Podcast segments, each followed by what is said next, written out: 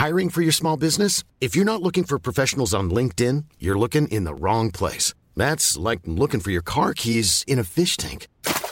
LinkedIn helps you hire professionals you can't find anywhere else, even those who aren't actively searching for a new job but might be open to the perfect role. In a given month, over 70% of LinkedIn users don't even visit other leading job sites. So start looking in the right place. With LinkedIn, you can hire professionals like a professional. Post your free job on linkedin.com slash people today.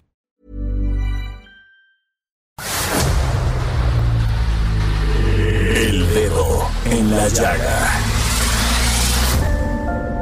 Había una vez un mundo en el que nadie creía.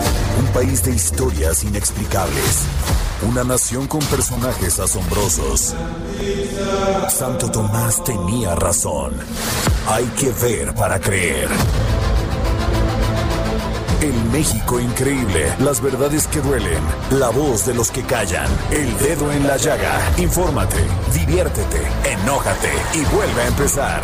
El Heraldo Radio presenta El Dedo en la Llaga con Adriana Delgado. Y si se trata de llorar, gástate la última lágrima. Y si se trata de apostar,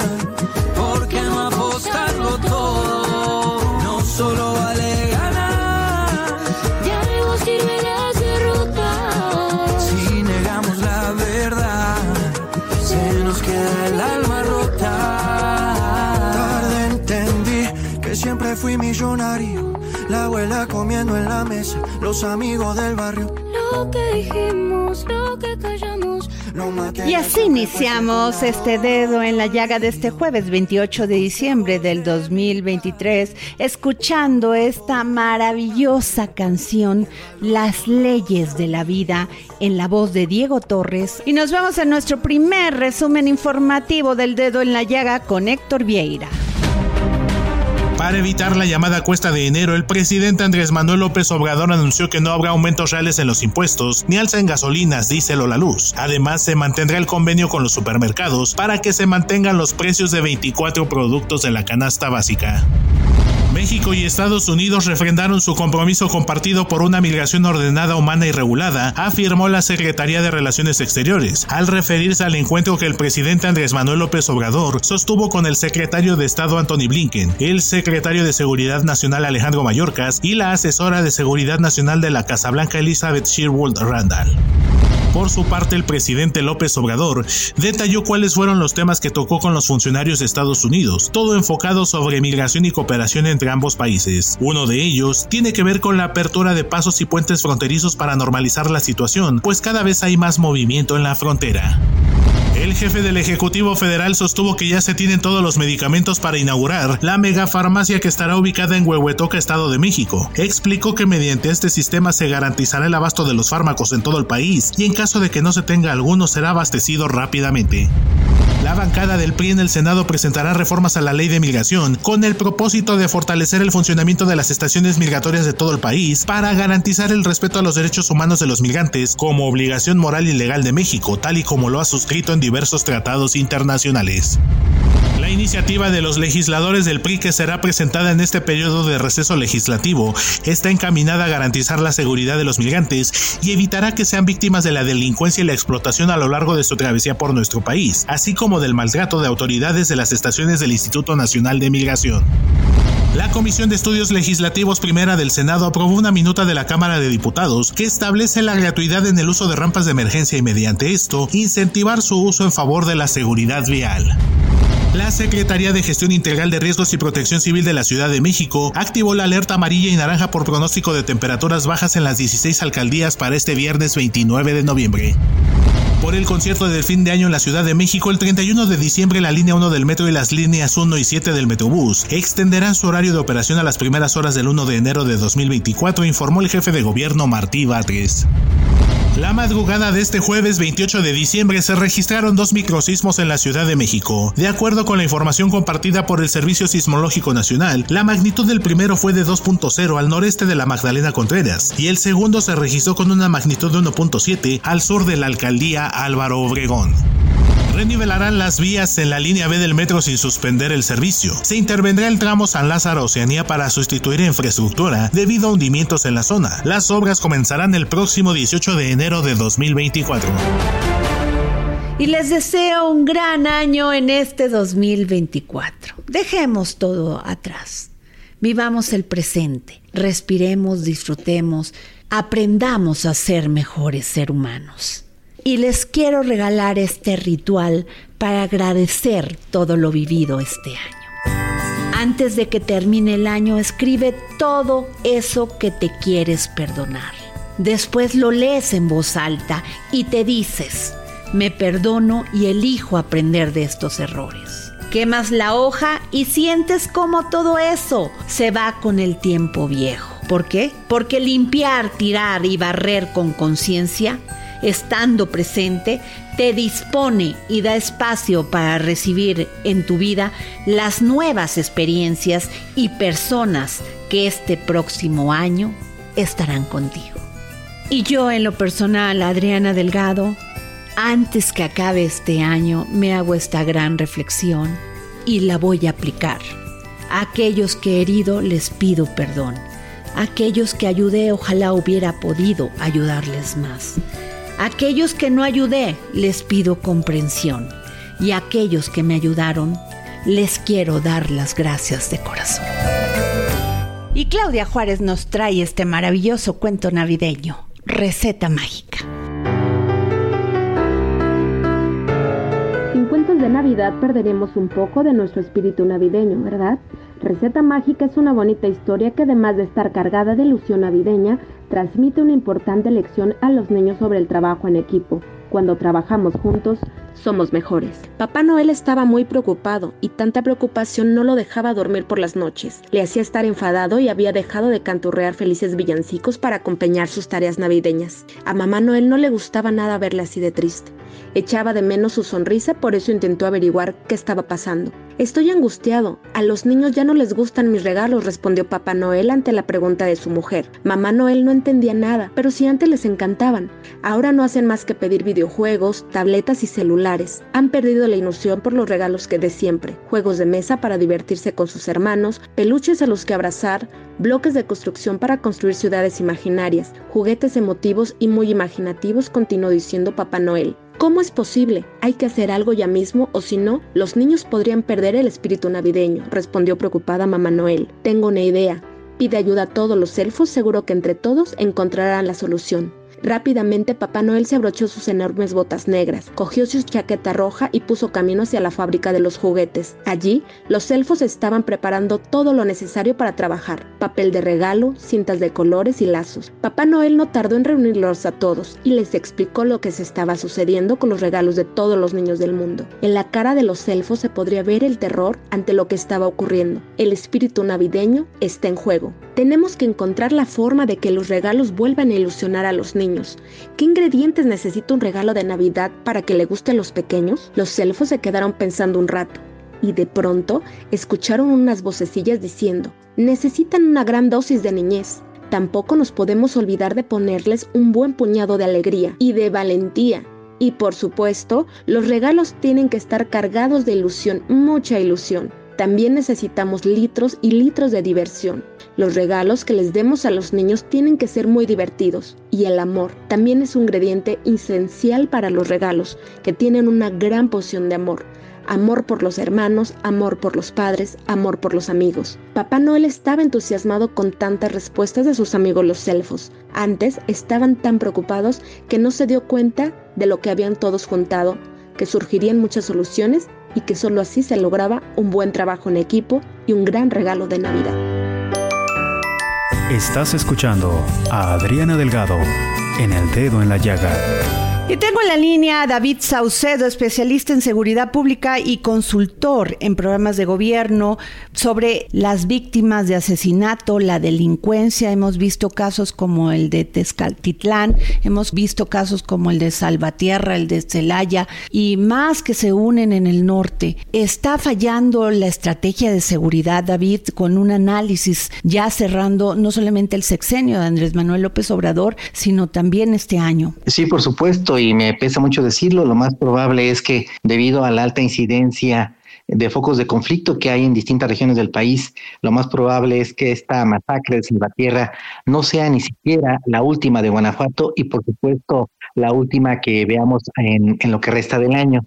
Hay distintas zonas del país en donde hay eh, conflictos entre grupos del crimen organizado, grupos eh, que son afines ya sea al cártel de Sinaloa o al cártel Jalisco, que están trenzados en una disputa por el control de territorios, con eh, lo que hemos comentado en otras ocasiones, anillos de protección política, anillos de protección policial, un gobierno federal que se ha beneficiado del clima de inseguridad porque eh, ha crecido en, el número de gobernaturas que tiene bajo su control, en parte gracias a la erosión que la inseguridad generó en contra de los gobernadores del PRI, del PAN y del PRD. En paralelo tenemos presiones de los norteamericanos de manera incesante para eh, dirigir las baterías del gobierno federal para contener los flujos de centroamericanos que van buscando el sueño americano y también para detener a ciertos narcotraficantes de alto perfil, eh, que son responsables de los cargamentos de mayor volumen de fentanilo que se envían hacia los Estados Unidos. Entonces lo que tenemos es un panorama nada alentador. En paralelo tenemos un presupuesto en materia de seguridad que es, más o menos el mismo, el, presupuesto que con el que inició el sexenio en materia de seguridad es más o menos el mismo con el que terminará el último año. Es decir, eh, tenemos un eh, sinnúmero de problemas en esta materia, pero no estamos tomando las decisiones necesarias para poder subsanar esta problemática. David, ¿qué ha fallado? Porque si bien este todo este tema de la Guardia Nacional ha sido un gran debate político, vemos policías que funcionan, por ejemplo, en la Ciudad de México sí han bajado esta incidencia policíaca, esta incidencia criminal. Y, por ejemplo, vemos en Zacatecas donde el gobernador nada más no existe. México tiene un trato preferencial luego de la debacle electoral que tuvo el Morena en la elección intermedia hay una presencia inusual de elementos de la Guardia Nacional en función de la incidencia delictiva que se vive en la Ciudad de México. Es de suponer que hay un interés político electoral para pacificar la ciudad y con el objeto también de abonar al triunfo electoral de Morena eh, ya en las elecciones del próximo año. Eh, es válido siempre y cuando también se replicara este mismo esquema en otros eh, estados que no son de Morena, como vendría a ser el estado de Jalisco o el estado de Guanajuato, que son gobernados por MC y PAN respectivamente. me parece que hay un componente importante de política en el diseño de estrategias en el combate a la inseguridad. ¿Qué es lo que está fallando? Pues muchas cosas eh, no tenemos el presupuesto, se requieren más de 10 puntos del PIB para poder frenar esta ola de inseguridad. No los tenemos, hay seis puntos, en ocasiones 6.5 de inversión del PIB en materia de seguridad y procuración de justicia, necesitamos cuando menos el doble. Eh, hay una Guardia Nacional, sí, pero la tercera parte de los elementos se dedican a realizar labores de policía migratoria en el norte y en el sur del país, en las fronteras con Guatemala y con los Estados Unidos, tratar de frenar las caravanas de centroamericanos con instrucciones de Washington. Eh, hay un combate a ambos grupos de crimen organizado de macrocriminalidad, el cártel Jalisco y el cártel de Sinaloa, pero ambos grupos se han beneficiado del incremento eh, de las ganancias que han tenido debido a la ingesta de, de fentanilo en los Estados Unidos, una nueva droga que está generando ganancias exorbitantes el narco ha participado en procesos electorales y el Instituto Nacional Electoral ni el gobierno federal han podido establecer mecanismos para evitar la entrada del dinero sucio, dinero del narco en los procesos electorales. Eh, hay un déficit en la capacitación de la Guardia Nacional. Eh, es más notoria su presencia en medios de comunicación debido a la participación en abusos, en accidentes automovilísticos, incluso en asesinatos extrajudiciales, que en la realización de tareas de policía de investigación, que en teoría era la función para la cual estaban destinados. Hay muchos más puntos, te mencioné las que me parecen las más importantes. Fíjate nada más, David, el INEGI también documenta que 10 estados no tienen policía de investigación. Sí, eh, y te diría que incluso las fiscalías estatales en los estados eh, carecen del número de peritos, agentes de investigación, agentes del Ministerio Público, policías de investigación criminal, técnicos para poder realizar las tareas. Esto se deriva de que que falta capacitación de personal en cada una de estas tareas, faltan más jueces y magistrados, la carga que tiene cada una de las salas, cada uno de los MPs para casos de resolver, pues es impresionante, es imposible que puedan emitir sentencias o poder impartir justicia, contratar eh, más eh, funcionarios competentes para que puedan realizar esta labor, pero eso también implica una inversión, un presupuesto importante que se pueda destinar en la materia. No se ha hecho durante muchas décadas, tendría que empezar a hacerse para que empezamos a cosecharlos dentro de cinco o seis años, pero por el momento estamos con ese déficit en casi todas las materias. Marco legal también deficiente en muchos rubros, un nuevo fenómeno que aparece en este año en, en México, que es el narcoterrorismo, una palabra que horroriza al gobierno federal. Esa pregunta te la iba a hacer. ¿Hemos llegado al terrorismo, David Saucedo? Sí, al narcoterrorismo con este prefijo de narco, definido como eventos de alto impacto, que dirigidos en contra de la población civil, que buscan tener un impacto mediático, eh, que buscan forzar a las autoridades a tomar alguna determinación. Se distingue del terrorismo clásico en el sentido de que el narcoterrorismo no busca un objetivo político o religioso o ideológico, sino más bien tiene un objetivo económico criminal y me parece que en México ya estamos en esta etapa, ataques de los grupos de narcotráfico a ciudadanos indefensos. ¿Qué piensas tú de la estrategia de seguridad que está llevando Nayib Bukele en El Salvador? Es una estrategia radical de derecha sin ninguna duda que lo que hace es eh, hacer a un lado los derechos humanos, dejar de lado la presunción de inocencia y todo aquello que consideramos como una garantía. Una serie de criterios que en materia de derecho eh, los estados democráticos o que se precian de serlo han instaurado. Entiendo la popularidad de Bukele en función de que ha tomado decisiones prácticas frente a problemas reales, pero esas decisiones prácticas son propias de un Estado autoritario. Ese es uno de los problemas reales de las democracias. Los teóricos de la democracia siempre han tenido claro que combatir a un poder que está en las sombras, como el, como el poder del narcotráfico, eh, implica tratar de someterlo a reglas a las que ellos no se someten. Un narcotraficante, un grupo de narcotráfico no requiere orden de, orden de cateo, orden de aprehensión, mientras que cualquier gobierno para combatir a un grupo del crimen organizado requiere de ese marco legal. Entonces lo que hace Bukele es utilizar estrategias autoritarias para combatir el autoritarismo de los, de los cárteles. Entiendo perfectamente la popularidad de Bukele. Ahora te quiero hacer una pregunta. Fíjate, hay 223 mil efectivos de la policía y según datos el narco es el quinto empleador en México, con entre 160 mil y 185 mil personas. Nos quedamos muy cortos. Sí, por supuesto. Tendríamos que tener una superioridad de 10 a 1. La estrategia que despliegan los cárteles es justamente como la que te comento, eh, de células móviles que atacan en la oscuridad, eh, se camuflajean, mientras que la estrategia del gobierno federal es la ocupación por saturación, los operativos de despliegues de presencia disuasiva en el territorio. Sí, por supuesto que se requiere una mayor presencia de elementos, el número que hay es insuficiente para cumplir todas las tareas para las que están siendo encomendados los integrantes de la Guardia Nacional. Tiene que haber un reclutamiento masivo de elementos y de capacitación en forma para poder cumplir con la encomienda. Claro. David Saucedo, especialista en seguridad pública. ¿Cómo terminamos el año y cómo lo empezamos? ¿Qué se tiene que cambiar, David?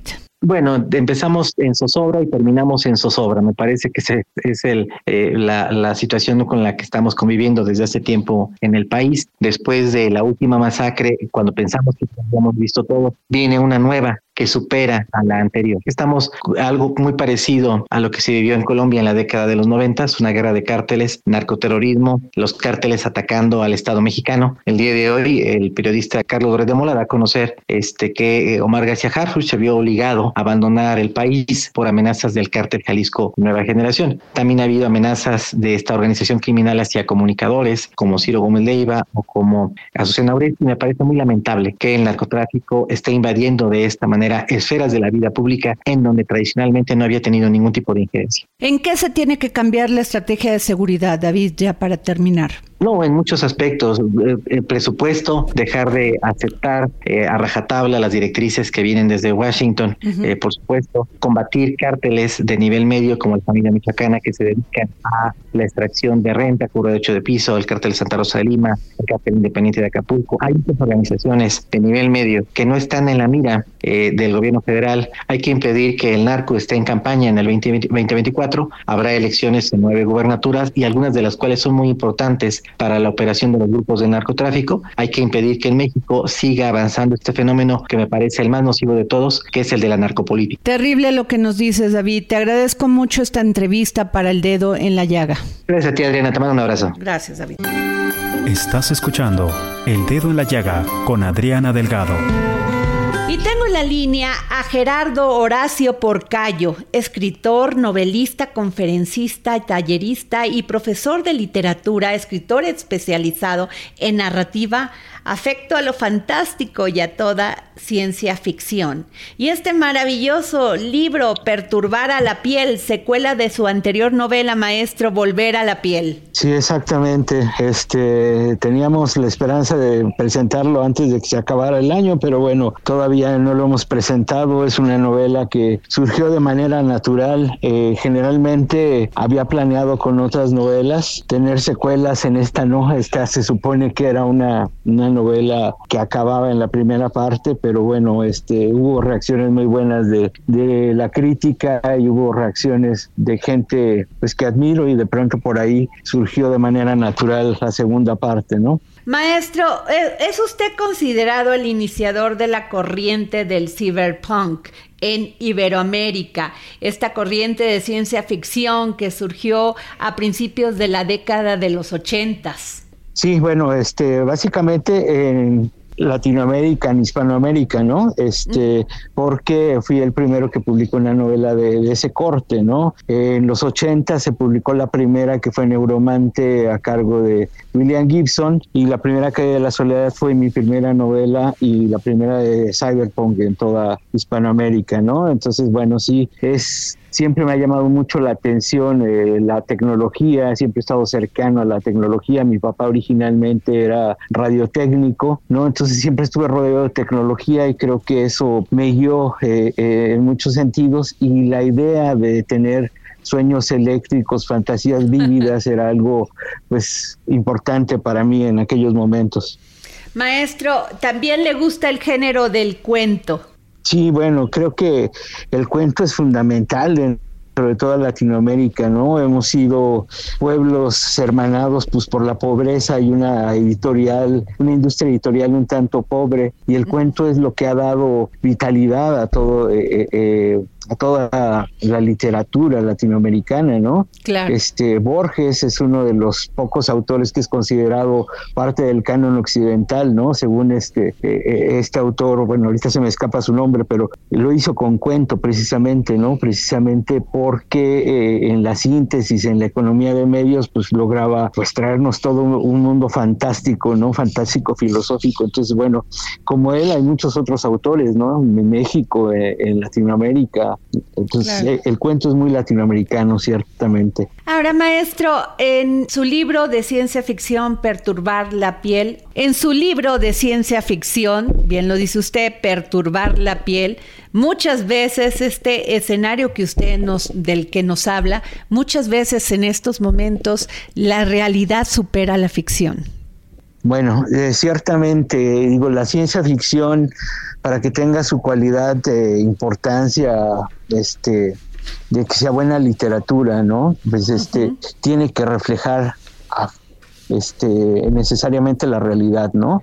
Y bueno, estamos e, en momentos críticos eh, ecológicamente hablando, ¿no? Esta novela es una novela que trata precisamente el problema del cambio climático, ¿no? Y es un es una novela que sí está centrada en las cuestiones del poder y la inmortalidad, pero de frente al hecho de que eh, en esta noción del ser humano de su eh, de su ser efímero, de pronto pues le hemos dado en la torre a nuestro a nuestro único planeta, ¿no? Que tenemos con vida, que nos puede mantener con vida. Y entonces es un recorrido por este mundo que está cambiando climáticamente de manera drástica y claro, evidentemente en la novela como en toda la ciencia ficción se exageran las cosas para hacer más visible el problema, ¿no? A veces lo cuando tendemos a hacer, digámoslo así, y no critico el periodismo por eso ni nada, pero cuando somos muy de pronto la gente dice, ah, no pasa nada, ¿no? Este, Después se va a arreglar, siempre llegan los problemas y se arreglan al final de cuentas, ¿no? Pero creo que en este caso pues estamos enfrentando un cambio drástico, ¿no? Eh, lo que ocurrió en Acapulco, este, lo que está ocurriendo en muchas zonas. Los microsismos de, aquí de la Ciudad de México también, maestro. Claro, sí, totalmente, ¿no? Todo esto habla del cambio climático y de cómo hemos explotado nuestra tierra, ¿no? Entonces, bueno, es algo que vivimos ya de manera este, personal, de manera directa, ¿no? Pero quizás hay que hacer todavía más conciencia, ¿no? Porque estamos muy acostumbrados a las comodidades que nos ha brindado la modernidad, toda la revolución industrial y bueno, ahora la revolución digital nos tiene en otras costumbres interesantes, ¿no? Muchísimas gracias. Muchas gracias a ustedes, muchas gracias al Dedo en la Llaga y a, todo su programa y su proyecto cultural. Muchas gracias. Y no se vaya, vamos a hacer una pausa aquí en el Dedo en la Llaga. Les recuerdo mis redes, arroba Adri Delgado Ruiz. Lo que alguna vez vivimos juntos se nos pierde como gotas en el mar. Sigue a Adriana Delgado en su cuenta de Twitter arroba Adri Delgado Ruiz. Además, te invitamos a enviar tus opiniones y comentarios en texto o por mensaje de audio a través de WhatsApp al 55 2544 3334. Y si quieres escuchar El Dedo en la Llaga de El Heraldo Radio, en cualquier momento y donde quiera que te encuentres, descarga el podcast disponible en Spotify y iTunes.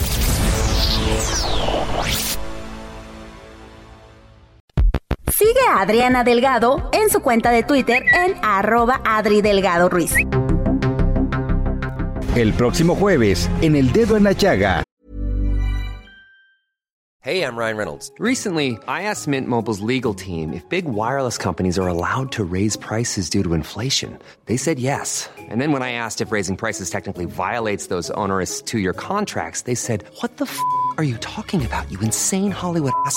So to recap, we're cutting the price of Mint Unlimited from $30 a month to just $15 a month. Give it a try at mintmobile.com slash switch. $45 up front for three months plus taxes and fees. Promo for new customers for limited time. Unlimited more than 40 gigabytes per month. Slows. Full terms at mintmobile.com. Adriana Delgado hace un recuento de los mejores momentos de este año. Soy Adriana Delgado. A lo largo de este 2023 contamos con la presencia de grandes líderes de opinión en el ámbito social, cultural, político, económico, deportivo. Y en este programa especial vamos a recordar algunos de los mejores momentos de estas maravillosas entrevistas que marcaron este año y donde pusimos el dedo en la llaga.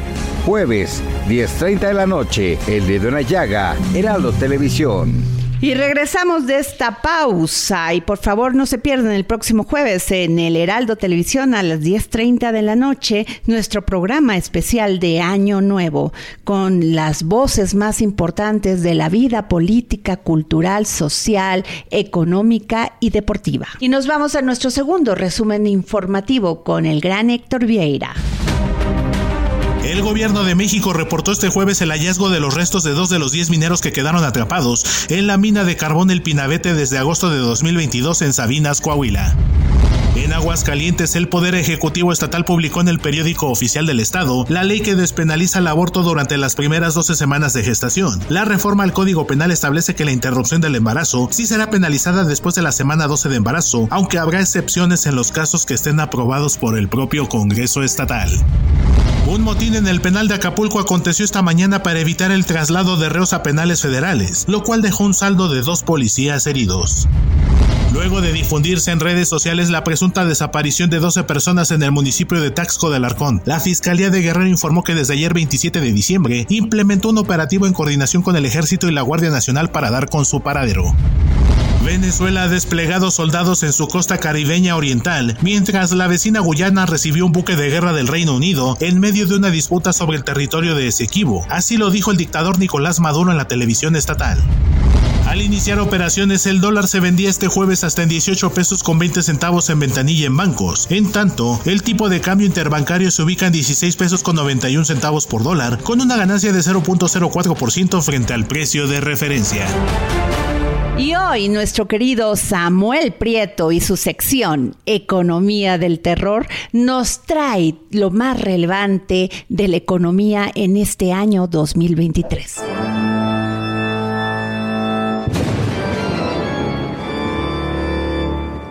Del terror.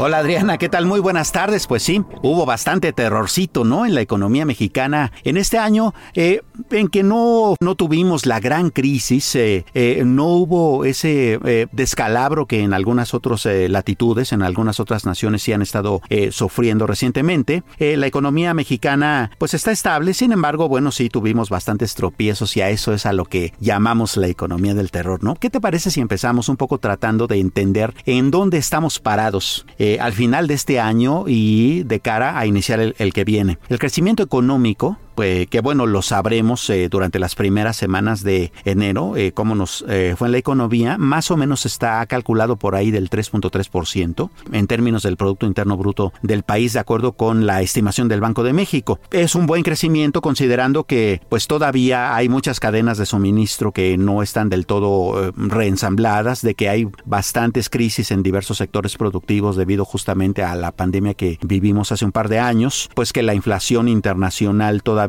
está pues bastante desbocada, que hay todavía bastantes descalabros eh, eh, localizados en el sistema financiero internacional, pero algo que le ha ayudado mucho a la economía mexicana es justamente este asunto del dinamismo que nos está dando eh, factores como el nearshoring, ¿no? Esta idea de traer de nuevo al continente muchas manufacturas que se habían ido a China en las décadas pasadas con el objetivo de bajar costos y de que pues allá la mano de obra fuera tan extensiva y tan barata que pues les permitiera permitiera eh, generar insumos manufacturados de una manera pues bastante más barata. La guerra comercial entre Estados Unidos y China pues ha estado ocasionando que esto ya empiece a dejar de suceder. Muchas empresas maquiladoras están tratando de volver a instalarse en nuestro país y eso está ayudando ese concepto de nearshoring que significa pues tener cerca al cliente, ¿no? Para poder proveerle de todas las partes necesarias para que ellos puedan eh, generar los productos que agregan valor a su economía. Esto está generando afortunadamente pues demanda de bastantes parques industriales, está generando nuevos empleos. Ahora uno de los grandes problemas que tenemos al respecto es justamente que no tenemos suficiente mano de obra especializada en diversos rubros acá en México, lo cual pues eh, es una crisis que tendremos que superar prontamente pues con buenas universidades, con buenas carreras, con carreras que estén acorde justamente con las necesidades que ahora tiene la industria mexicana y bueno, de esta manera pues eh, nuestra economía podría crecer en el mediano y largo plazo. Pero ¿qué va a pasar en 2024? para empezar? Bueno, el cálculo de Banco de México es que vamos a crecer por ahí del 3.5-3.7%, es decir, más o menos uh, similar a lo que crecimos este año, pero la expectativa no es mejor o no es igual de buena para 2025. ¿Por qué hay que ir empezando a pensar en 2025? Bueno, pues porque al final del día vamos a pasar por una elección presidencial, se van a elegir más de 20 mil cargos eh, de elección popular en el país y esto nos va a traer un nuevo panorama, ¿no? Porque eso también va a conllevar la necesidad de hacer una serie de reformas, pues muy importantes para que la economía pueda seguir avanzando y más aún para que no se estanque porque hay una serie de, de riesgos ahí que tendríamos que enfrentar y de los que si te parece bien vamos a desglosar un poquito más adelante. Eh, con respecto a las tasas de interés, bueno, la actual se quedó en 11.25% al finalizar este año. Esta tasa ha sido así desde marzo y se espera que el Banco de México comience a pensar en bajarla hasta por ahí de marzo o mayo. De hecho, buena parte de los especialistas, como por ejemplo JP Morgan, esperan que 2024 eh, termine en México con una tasa de interés de 9.75%, bastante más baja que el 11.25% que tenemos ahora, pero todavía bastante alta, lo cual significa que, bueno, si usted eh, tiene en mente, por ejemplo, cambiar su automóvil o adquirir eh, un crédito importante para alguna cuestión que tenga que ver con los muebles de su casa o alguna remodelación o estas cuestiones, pues eh, lo mejor sería que se espere tantito, ¿no? Por lo menos hacia el final del próximo año, porque si bien la tasa de interés todavía estará alta, pues tendría algunos descuentos con respecto a si la adquiriera actualmente, ¿no? Sea muy responsable, no deje de gastar porque eso eh, impulsa la economía, pero gaste responsablemente. Es decir, eh, no se endeude de más, eh, administre bien sus gastos, administre bien la manera en que lleva sus presupuestos para que también usted pueda generar un ahorro al mismo tiempo de que pues no se sobreendeuda demasiado. Así son más o menos, pues digamos, los números que tienen que ver con la mm, economía en general. Eh, la inflación se espera que regrese a eh, niveles eh, de 3%, que es el objetivo del Banco de México, más menos esta banda de fluctuación, hasta por ahí de inicio inicios de 2025, ¿no? Todavía eh, tendremos una inflación pues eh, un poco descontrolada durante 2024, así es de que bueno, también hay que mm, considerar esa cuestión. El dólar empezó el año en 19.46 y sí, estamos hablando de un superpeso. Fíjese que un dato bastante interesante es que el precio más bajo que tuvo el dólar con respecto al peso fue de 16.12 y eso fue el 17 de junio de, de 2023, disculpe usted. Y bueno, pues estamos cerrando en niveles pues de 17, casi 18 pesos este, la divisa estadounidense. El dólar eh, pues todavía está enfrentando pues bastantes tormentas en, en el mundo. La moneda mexicana se ha fortalecido, pero bueno, también se espera que en el mediano plazo esto empiece a dejar de pasar. No es que vayamos a tener una moneda demasiado depreciada, pero sí, el superpeso eso que también no es necesariamente una buena noticia para todos los sectores productivos, particularmente para los que exportan, pues empezará a tener un nuevo, eh, pues un nuevo rumbo eh, a partir de 2024. ¿Cuáles son los acontecimientos que tuvieron mayor impacto en la economía mexicana durante este 2024? Bueno, seguramente el que más pegó particularmente a las familias mexicanas fue la, el golpe tan fuerte que tuvo el huracán Otis, ¿no? Allá usted sabe en el estado de Guerrero, particularmente en la zona de Acapulco, que es un lugar turístico por excelencia de nuestro país, pues ahí las cosas se pusieron bastante difíciles, ¿no? Y fíjese usted que la recuperación pues está avanzando, sin embargo, también pues los ritmos no necesariamente son los que todo el mundo desearía. Eh, hablando, por ejemplo, de la evaluación que hace la Asociación Mexicana de Instituciones de Seguros, Otis eh, es el segundo huracán más catastrófico en la historia de, México. Eh, al cierre de, la primera quincena de diciembre, es decir, hacia el día 15 de este mes, los costos de, los seguros ya habrán alcanzado los 1.700 millones de dólares, que son como 32 mil millones de pesos mexicanos, y aún no está el 100% de todas las valuaciones hechas, van en el 90%, así es que podía crecer todavía un poco más esa cantidad hacia el final del año. Dimensionémoslo un poco. El tercer huracán, este es el segundo, el tercer huracán más caro en la historia de México fue eh, Odil, que cruzó o que pegó en territorio nacional en septiembre de 2014 y tuvo un costo de 1.460 millones de dólares. Por otra parte, el huracán que ha pegado con más fuerza a la economía mexicana y no solamente pues a las poblaciones en donde afectó fue En eh, octubre de 2005 que costó 2.714 millones de dólares. Pero más allá de eso también hay que decir que la industria aseguradora mexicana ha estado teniendo pues mucho trabajo. Recordemos por ejemplo que en 2017 México eh, sufrió dos sismos bastante fuertes. Uno fue el 7 de septiembre con una magnitud histórica de 8.2 que se originó en Chiapas y que devastó buena parte de las poblaciones de Oaxaca y Chiapas justamente. Y otro fue el 19 de septiembre de ese año con una magnitud de 7 punto uno que impactó fuertemente eh, en la capital mexicana, sobre todo porque eh, la fuerza de este sismo se originó en el estado de Puebla, muy cerca del Valle de México, pues lo cual hizo que hubiera bastantes afectaciones acá en el centro del país. Esos dos sismos de 2017, por ejemplo, costaron 3.407 millones de dólares. La pandemia de 2020, que tuvo que ver con el COVID-19, costó 3.473 millones de dólares. Bueno, con esos comparativos, habrá que considerar que Otis pues sí, fue una tragedia bastante importante. 1.745 millones de dólares, pues son eh, bastante necesarios para poder reconstruir nuevamente el puerto eh, turístico más tradicional de nuestro país. ¿Cómo va el avance de los pagos? Bueno, como le decía, al cierre del 15 de diciembre, de esos 1.745 eh, millones de dólares, las aseguradoras únicamente han pagado el 17%. hablando específicamente, por ejemplo, de bienes habitaciones, han pagado solo el 10%. Y no, no es necesario nada más una cuestión de burocracia. También hay que considerar que antes de pagar los seguros, pues se tienen que hacer avalúos, se tienen que hacer peritajes, se tienen que hacer una serie de cuestiones que, bueno, pues por supuesto que retrasan eh, estos pagos. El sector hotelero al 15 de diciembre habría recibido el equivalente nada más a 78 millones de dólares, es decir, 1.404 eh, millones de pesos. Se espera que eh,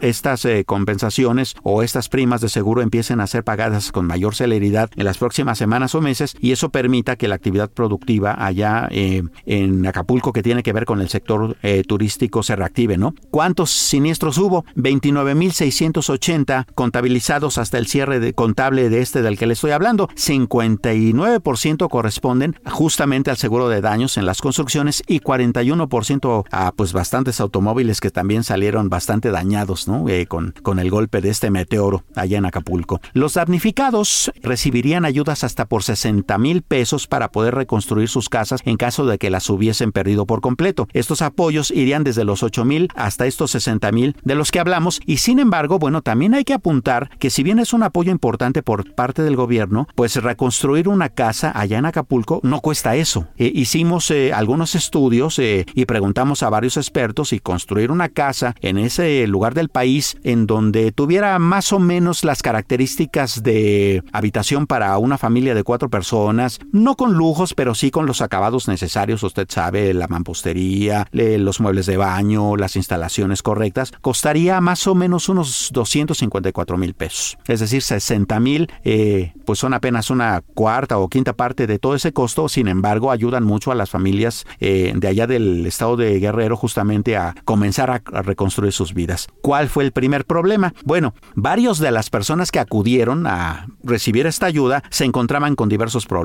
Primero, eh, que no aparecían en el sistema, ¿no? Después de todo el censo que se hizo para poder entregar estos apoyos, pues eh, por alguna razón que tuvo que ver con burocracia o con deficiencias en, el manejo de toda la información, no aparecían en el sistema y entonces pues no recibían sus apoyos. Y lo mismo también sucedió con algunas familias que vivían, por ejemplo, en el mismo terreno, con casas diferentes, pero en un mismo predio. Entonces ese predio fue censado como si fuese una sola vivienda de una sola familia, cuando en realidad eran cuatro y entonces varias de estas familias también han estado enfrentando este problema. Muchos de los pobladores que han enfrentado esta situación, pues incluso han amenazado con hacer marchas, bloqueos en avenidas, eh, reclamar al gobierno de diversas maneras y pues bueno, eso es algo que el gobierno tiene que atender porque está empezando eh, el año 2024 todavía con bastantes problemas allá en Acapulco que esperemos vayan solucionándose poco a poco y por supuesto eso también tiene que ver con nosotros, eh, no solamente desde el punto de vista de presionar al gobierno para que pues acelere los apoyos y la reconstrucción de, Acapulco, sino también desde el punto de vista de que como consumidores pues nos demos una vuelta por allá, eh, busquemos la manera de reactivar la economía, pues eh, vacacionando, tal vez pasando un fin de semana por ahí y eso seguramente los habitantes de esa zona pues lo van a agradecer bastante. Desde el punto de vista pues del golpe directo al bolsillo, tal vez el evento económico que más le pegó en este 2023 a la economía mexicana. Sin embargo, bueno, los dineros de repente no los vemos, pero sí los sentimos. Fíjese usted que el tema económico que tuvo mayor relevancia tuvo que ver justamente con la discusión que se dio a partir del mes de septiembre con respecto a cuánto dinero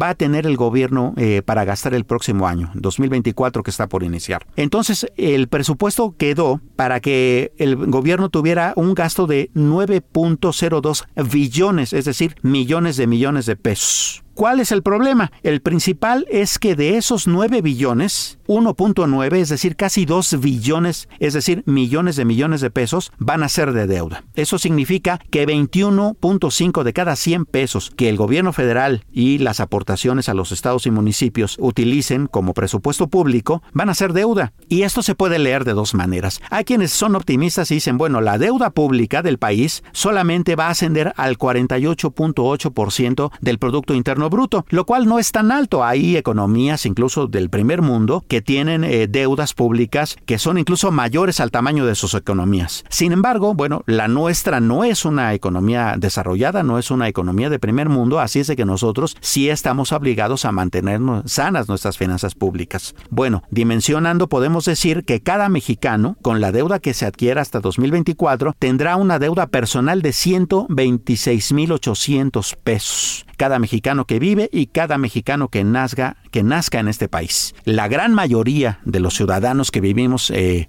pues en esta gran nación nunca hemos visto siquiera ese dinero junto, ¿no? Y resulta que ya lo debemos. Entonces de repente también hay que decir que eh, los programas asistenciales y los programas en donde las personas eh, reciben apoyos del gobierno pues terminan siendo también una especie de engaño en ese sentido, ¿no? Porque pues sí, reciben una ayuda a cambio a veces hasta de un voto electoral o de un apoyo a cierto cierta política pública o cierta ideología, pero lo que no saben es que detrás de eso, pues ellos y sus descendientes están eh, teniendo hipotecado su futuro justamente por toda la deuda pública que se está adquiriendo. ¿En qué se va a utilizar buena parte de ese dinero? Bueno, justamente en estos programas asistencialistas en su mayoría, lo cual por supuesto viola el artículo 76 de la Constitución. Fíjese usted, en la fracción octava, en el inciso 1, dice claramente que ningún empréstito podrá celebrarse sino hasta la ejecución de obras que directamente produzcan un incremento en los ingresos públicos. Resumiendo, solamente se puede tener deuda si esto significa invertir ese dinero en cosas que después produzcan un beneficio para el país bien para reestructurar deudas anteriores. No es el caso. Gastar deuda que se adquiera en programas sociales es como para una familia comprar la despensa, los jitomates, los huevos, las sopas y demás y endeudarse con ello. Ese es un gran problema porque, pues bueno, seguramente aunque la saque a meses sin intereses, el próximo mes va a volver a necesitar alimentos y entonces eso se volverá una bola de nieve que se convertirá en una gran deuda. Bueno, eso es lo que está pasando justamente con el uso que se le dará al dinero público y particularmente a el que obtengamos como deuda, lo cual es bastante preocupante. Algunos, de hecho, de los compromisos de deuda que el gobierno va a adquirir o que ya tiene amarrados tienen que ver también pues con eh, tratar de rescatar ciertos sectores pues que ya no tienen en realidad mucha salvación. Uno de ellos usted sabe, es Pemex, ¿no? Pemex es una empresa que durante muchos eh, sexenios, durante décadas, fue utilizada como la caja chica del gobierno federal. De ahí salían muchas de las eh, campañas electorales, hubo muchos escándalos de corrupción, tuvo un sindicato pues bastante fuerte que también sangró bastante la empresa durante muchísimas décadas. Y todo esto pues ha estado llevando durante mucho tiempo a la empresa productiva del Estado a una situación de quiebra bastante grande. Sus compromisos de deuda para este 2024 son en cuanto a bonos por 10.900 millones de dólares, que representan algo así como 196 mil millones de pesos. Esto nada más tiene que ver con la situación en cuanto a mercados financieros. Pero si sumamos además las deudas que tiene, por ejemplo, con proveedores o con otro tipo de compromisos, entonces su deuda con vencimiento para 2024 suma 16.400 millones de dólares, unos 295 mil millones de pesos. ¿Cuál es el riesgo? Bueno, pues de que todo ese dinero no está en el presupuesto. Las inyecciones que el gobierno federal le va a dar a Pemex son solamente por la mitad de ese dinero, 145 mil millones de pesos, que en dólares serían unos 8 mil millones. Y entonces eh, la siguiente preocupación es que si eh, durante eh, el transcurrir del año la paraestatal no genera los suficientes ingresos propios para cumplir con sus compromisos, pues haya de nuevo que acudir a su rescate y eso pues altere todavía más el presupuesto público que de por sí pues está bastante apretado. Bueno, el gran problema está en que esta administración que terminará justamente en 2024, pues va a dejar una herencia, una carga bastante pesada a la persona que gobierna el país a partir del próximo sexenio. Seguramente será una mujer. Bueno, pues la próxima presidenta pues recibirá unas eh, finanzas públicas que se ven sanas en términos generales, pero pues que sí, está adquiriendo deuda para pagar programas sociales y que pues tendrá que reducir bastantes costos para poder eh, sacar adelante las finanzas públicas. En este año sucedieron muchas cosas que seguramente todavía tendrán repercusión en 2024 y de las que habrá que estar pendiente para que esta no se convierta en una economía del terror, querida Adriana. Estás escuchando a Adriana Delgado en El Dedo en la Llaga. Y nos vamos con Miriam Lira y su momento GastroLab. GastroLab historia, recetas, materia prima y un sinfín de cosas que a todos nos interesan. Amigos del dedo en la llaga, en la víspera de Año Nuevo, las mesas se llenan de alimentos que no solo prometen deleitar el paladar, sino también atraer la buena suerte y la prosperidad para el año venidero. En diversas culturas, estos alimentos simbolizan la abundancia, la fortuna y la renovación. Es por esto que hicimos una selección de los que resumen la rica variedad de tradiciones gastronómicas para recibir el año nuevo con esperanza y por supuesto mucha alegría. Empecemos con las lentejas, que en países como Italia y Brasil son indispensables para la cena de año nuevo. Se cree que su forma redonda y pequeña simbolizan las monedas, atrayendo así la prosperidad y la riqueza. Ni qué decir de las uvas La tradición de las 12 uvas a medianoche es muy popular en España y también aquí en México. En algunos países de América Latina también. Ya saben, se toma una uva con cada campanada del reloj a las 12 en punto, simbolizando los deseos para cada mes del año. El cerdo en muchas culturas simboliza la abundancia y también la prosperidad. Su carne es usualmente servida en diversas formas, desde asados hasta embutidos, como símbolo de riqueza y plenitud para el año que inicia. El pescado, especialmente el bacalao o el salmón, es otro alimento típico de las festividades de fin de año. En muchas partes del mundo se asocia con la abundancia debido a la gran cantidad de huevas que producen, simbolizando con ello el futuro y también la fertilidad. En países de Medio Oriente y algunas zonas de Europa, las granadas son símbolo de abundancia y fertilidad debido a su gran cantidad de semillas. Consumirlas en Año Nuevo promete un año lleno de bendiciones y por supuesto de gran prosperidad. Estos alimentos, más allá de sus sabores, están cargados de simbolismo y de esperanza. Incorporarlos en las celebraciones de Año Nuevo es una forma deliciosa de recibir el año con optimismo, deseando que cada bocado traiga consigo salud, felicidad y por supuesto mucha abundancia. Para encontrar las mejores recetas para la abundancia, no dejes de seguirnos en gastrolabweb.com y en nuestras redes sociales. Por supuesto, no dejes de escucharnos aquí en El Dedo en la Llaga. Sin duda alguna, el mejor adorno de esta Navidad es tu gran sonrisa, tu corazón lleno de paz y esperanza, tu tiempo para dar, tu tiempo para compartir y tu tiempo para amar. Y aquí les traigo esta gran reflexión. Todo está en tu mente.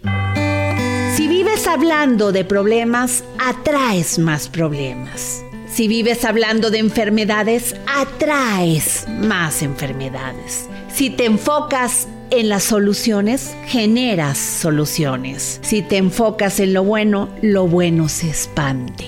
Recuerda, donde están tus pensamientos, allí están tus resultados. Por eso que se. Y nos despedimos de este dedo en la llaga. Gracias por escucharnos, pero sobre todo gracias por permitirnos entrar en su corazón. Siga disfrutando estas fiestas decembrinas y nos escuchamos mañana. El Heraldo Radio presentó El Dedo en la Llaga con Adriana Delgado.